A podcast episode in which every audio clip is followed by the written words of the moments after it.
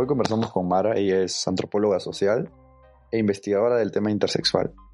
Además también es amiga de muchas personas intersex. Con ella vamos a tocar unos puntos importantes sobre el tema y nos va a dar una visión totalmente diferente a la cual uno puede encontrar a partir de textos o de, información que puede estar en internet, ya que ella es aliada e incluso imparte talleres en Brújula Intersexual, una comunidad que en 2013 es pionera en América Latina y en México, enlazando y comunicando a personas intersex. Ellos no solo se dedican a la visualización del tema en medios sociales, sino también a la protección mediante campañas y también a la traducción de documentos muy valiosos para que la comunidad intersex siga enriqueciendo su conocimiento y siga informando a la sociedad. Así que acompáñenme en esta entrevista súper interesante donde conoceremos un poco más sobre el tema.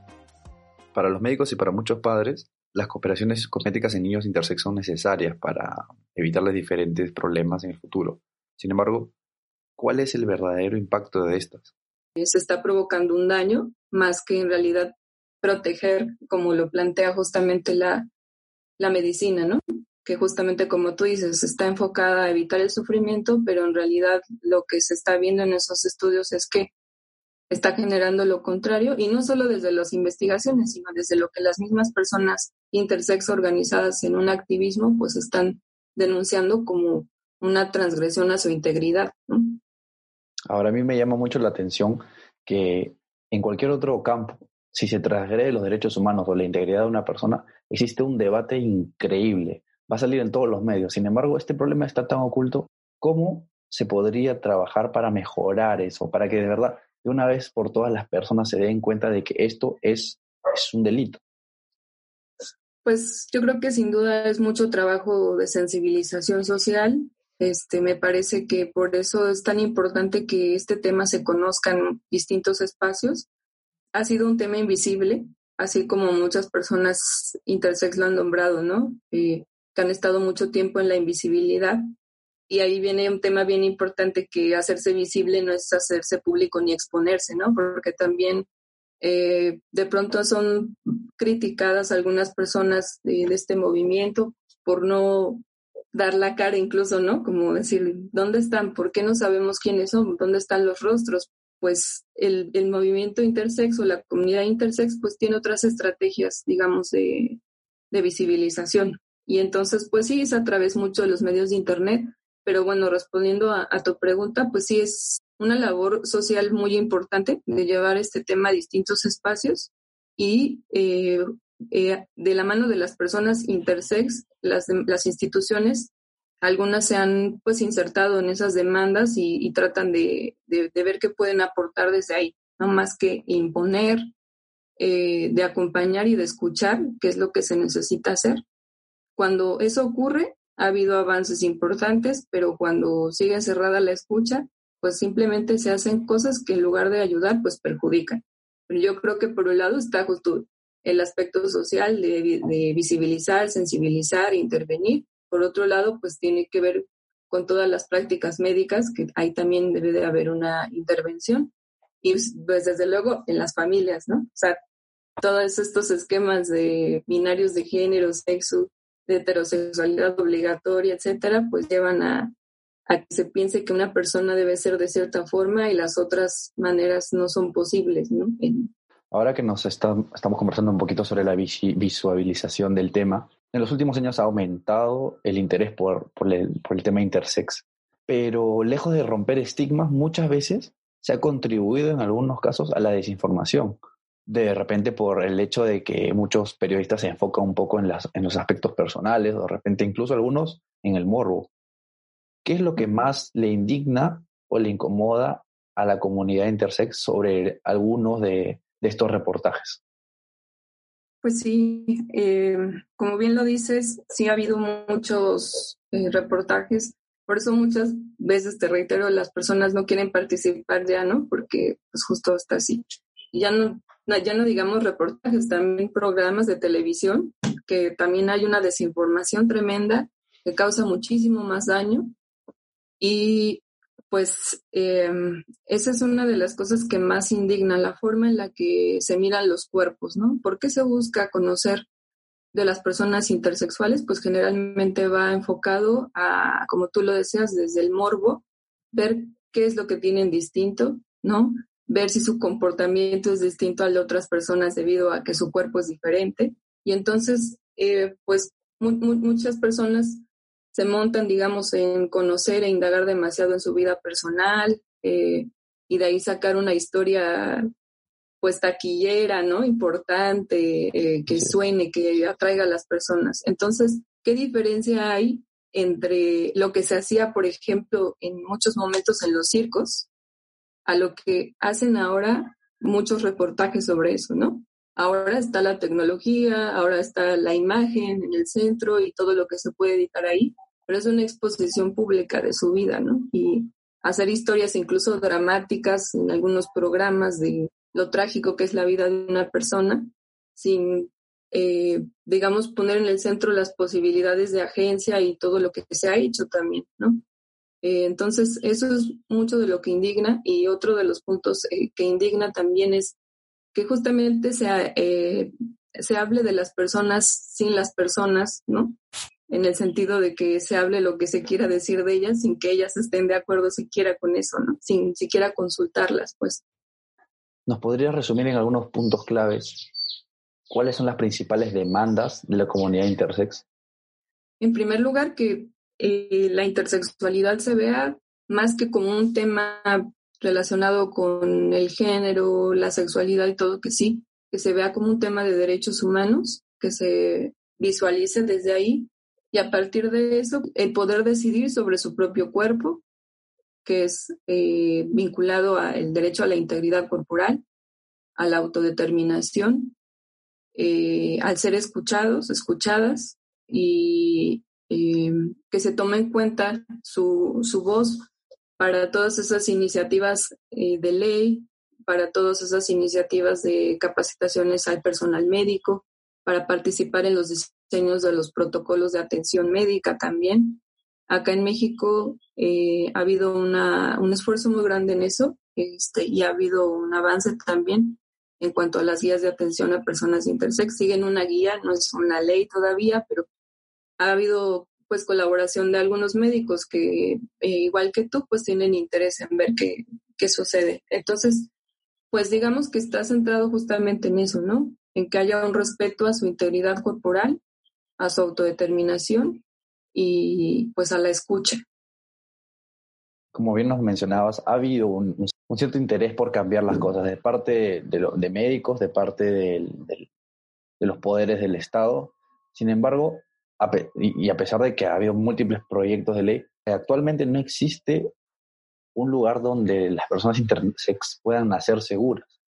En muchos de ellos, en muchos de, estas, de estos decretos legales, por ejemplo, en Malta, existe, o en España existe una protección, sí, existe una prohibición, pero no existe un castigo. Además, parece que las leyes están hechas con huecos. ¿Cómo responde la comunidad intersex a este intento fallido de protegerlos?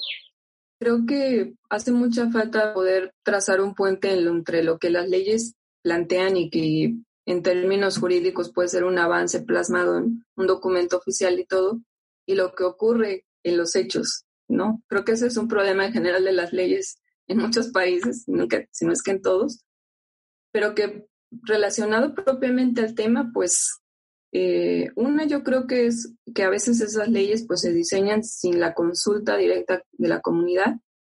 La otra creo que tiene que ver con que pues a veces estas leyes carecen de dientes, por decirlo de una manera, no, no hay están simplemente ahí, pero no hay una articulación, no hay un puente con cómo ahora se va a llevar a cabo.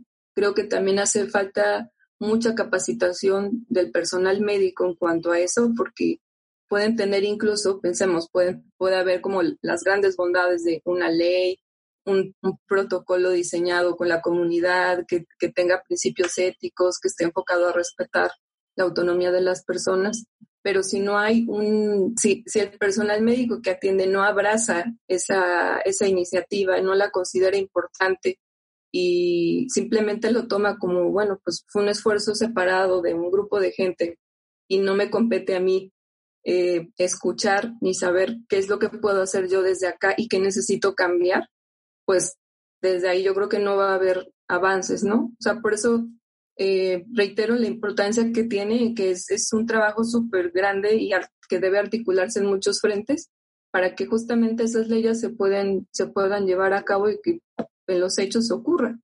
Entonces, pues sí creo que va por ahí y que bueno, también es importante pensar que, eh, digamos, que el movimiento intersex pues es joven en comparación a otros grandes movimientos, ¿no? Entonces, ahorita está en una etapa en la que creo que ha avanzado mucho, pero que todavía tiene enfrente muchos desafíos. Estoy totalmente de acuerdo contigo. Siento que es un problema multisectorial y en, ese aspecto se puede hacer mucho, como lo está haciendo atinadamente la comunidad, desde la información y de la sensibilización de las personas. De todas maneras, una ley no importa si no hay quienes la cumplan. Ahora, em, se está trabajando dentro de lo político y ahí sí, obviamente no te voy a pedir información de otros países porque tú, tú radicas en México y debes tener una mejor información. Desde lo político se está trabajando, hay congresistas, de repente em, funcionarios que tienen interés por el tema. Sí, sí, es, eh, sí, claro que sí, es bien importante esto que tú dices. Acá en México sí ha habido instituciones aliadas, eh, más bien han sido personas funcionarias públicas que entienden la, problemática y se suman a colaborar desde el acompañamiento y desde su función. Entonces, aquí en México puedo, por ejemplo, mencionar la labor de CONAPRED, que es el Consejo para prevenir la discriminación eh, en México, en, todo el país.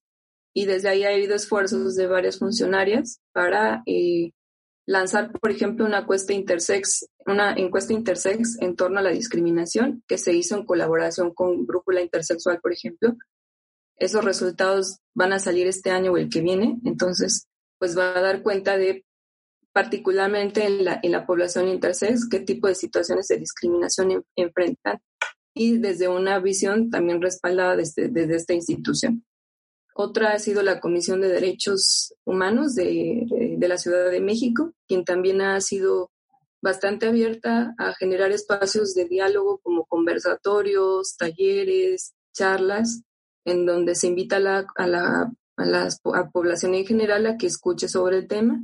Y eh, bueno, por ahí también, eh, a veces no tanto institucionalmente, pero personas específicamente que tienen eh, una labor profesional, algunos médicos, psicólogos, antropólogos, antropólogas que se insertan y desde donde pueden, pues colaboran, ¿no? Pero yo creo que de manera general te podría hablar de esas dos y, y bueno, espero que se sumen más. También um, algo muy importante, ya nada más para cerrar esta parte, eh, hay un hospital, el Hospital Juárez, eh, que tiene un programa, el Hospital Juárez, Juárez de acá de México, tiene un programa que se llama Trato Digno y en ese programa pues se está capacitando al personal médico en torno a temas de derechos humanos.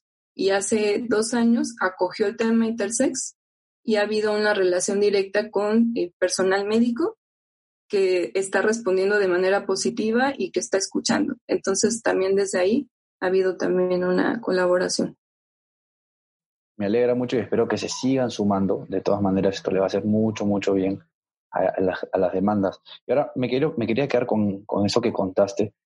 Y yo sé que los resultados de este, de este estudio sobre la discriminación y las experiencias van a salir todavía, ¿no?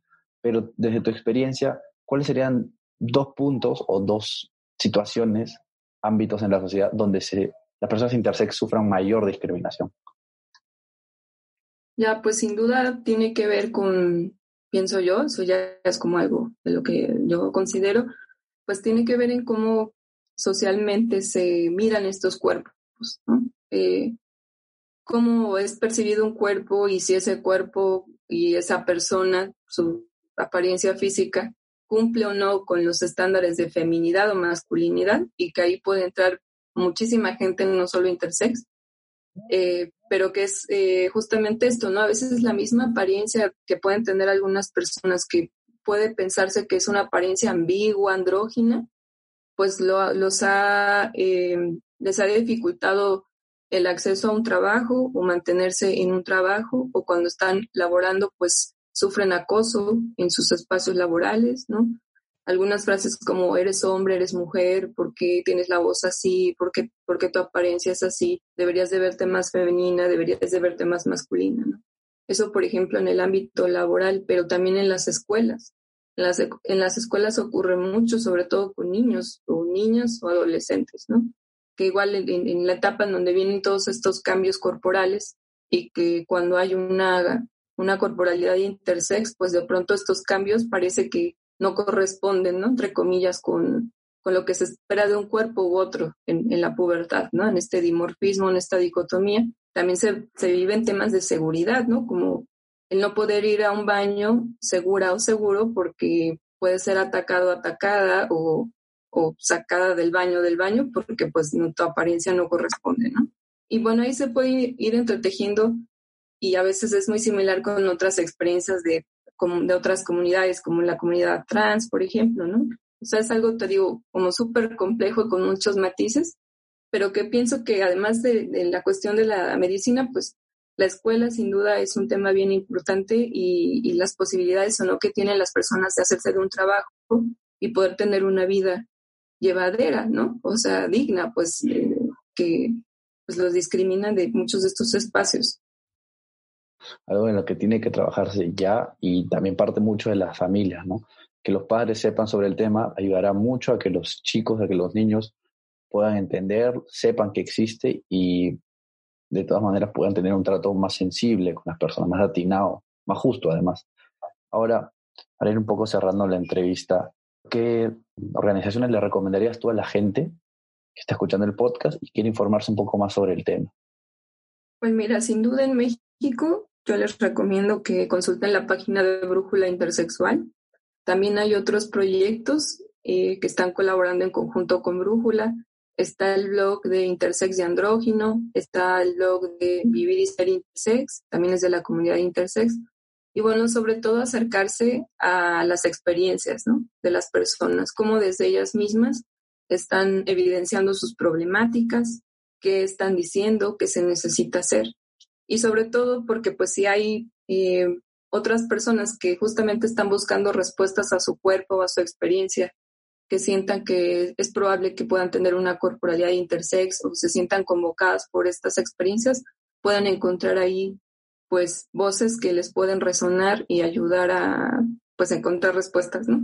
Pero sobre todo eh, recomiendo esa página porque además tiene vinculación a textos o artículos también de carácter de investigación científicos que pueden ser pues muy, muy eh, útiles y también hay enlaces a documentales, películas, literatura. Entonces creo que desde ahí se puede conocer mucho.